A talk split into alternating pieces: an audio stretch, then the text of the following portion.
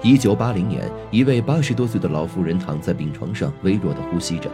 接着，老妇人从自己的枕头下拿出一封遗书，递到丈夫手中，并告诉他，等到自己离世后再打开这封信。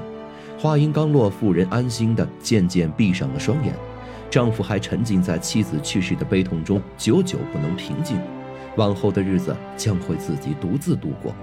几天之后，丈夫无意瞥见桌子上妻子留下的遗书，他疑惑地缓缓打开，却没想到信中的内容让他顿时傻眼。看完信的第二天，他立马去当地的派出所报案，他要举报妻子。妇人的遗书中究竟写了什么？她到底隐瞒了什么，让丈夫如此震惊的秘密呢？原来，妻子的身份是一名国军特务，这是她向丈夫隐瞒了三十多年的身份。张春莲出生于浙江江山县，尽管出身贫寒，但她相貌不凡，能力超群。在民国时期，时局动荡不安，军阀混战，为了获取有利情报，于是培养出大批特工和间谍。她还曾是鼎鼎大名的国民党情报四大美女之一。天资聪颖的她，不甘于平凡，也想在乱世中创造出自己的一片天地。他迫切地想脱离到处逃亡的苦难日子，救百姓于水深火热之中。张春莲通过层层筛选，进入国民党开办的警官学院。在学校，他刻苦训练，努力改变命运。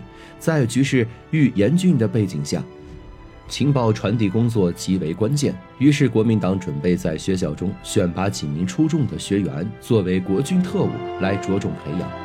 毛人凤一眼就注意到了外形出众的张春莲。将他招进了军统，悉心培养。张春莲在毛人凤的关照下，学到很多理论知识和实践经验，成为一名极为优秀的美女特工。毛人凤也在和张春莲的相处中渐渐心生爱慕，但张春莲始终保持清醒，不为之所动摇。即使成为了他的情人，但他深知自己的处境和大局势的混乱。后来形势变幻，军统也变了天。为了讨好戴笠，毛人凤将张春莲举荐给了戴笠，而戴笠对张春莲也很是喜爱。于是张春莲成为了双面特工，为戴毛两边同时传递着消息，并且也逐渐成为王牌特工，掌握大量秘密情报，成为国民党中的关键一员。抗日战争中，他虽然身处国民党军统中，但他骨子里依然流着的是中国人的血。他不忍心看到无数中国同胞们被惨遭杀害，他一直牢记着为民造福的初衷。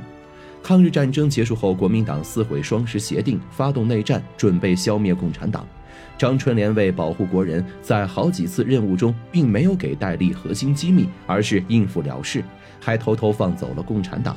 没过多久，就被戴笠发现张春莲已经背叛国民党。在戴笠准备回国处理叛徒时，天公不作美。一九四六年三月十七日，戴笠遇上了飞机失事，不幸身亡。张春莲侥幸逃过一劫。戴笠死后，毛人凤重新上位，张春莲也再次回到毛人凤手下办事。但是毛人凤不像从前那般对他推心置腹，对他渐渐心存怀疑，于是给他分配极为危险的任务让他完成，企图摆脱他。谁知在几次活动中，张春莲都平安归来，让毛人凤很是棘手。解放战争失败后，国民党局势每况愈下，失败已成定局，准备退居台湾。张春莲天真以为毛人凤会带他一起走，谁知毛人凤早已迫切想摆脱他。毛人凤借此机会将张春莲派遣到陕西农村，说是让他观察局势，等待发布号令。于是张春莲来到了这个他将生活三十多年的陕西农村。说是让他观察局势，等待发布号令。于是张春莲来到了这个他将生活三十多年的陕西农村。他独特的气质和样貌在乡村中太为亮眼，于是他竭力掩饰自己的外貌。他逐渐适应乡村生活，还与一位农村小伙结了婚，两人过上了平凡普通的夫妻生活。在这期间，他努力想取得与上级的联系，但始终一无所获。他意识到自己已经被毛人凤抛弃。日子一天一天过去，她渐渐忘记了自己的身份，和丈夫过着平静的生活。在每天做着农活的日子里，她已经变得不再那么美丽，放眼望去和普通农妇没什么两样。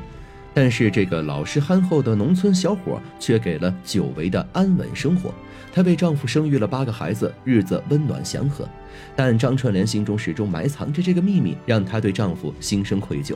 于是她早早就将真相写在了遗书里。就这样，张春莲在农村安稳地度过了自己的余生。在她八十二岁的那一年，张春莲躺在了病床上，她将自己早已准备好的遗书交给丈夫，并嘱托他一定要在自己离世后再打开。丈夫知道真相后大为震惊。报案后，经过警方调查并判定张春莲无罪。毕竟她这一生如此坎坷，也在抗日战争中做出不少贡献，没有残害过同胞，这也足以让她得以善终，也让我们了解到一个坚强女性的一生。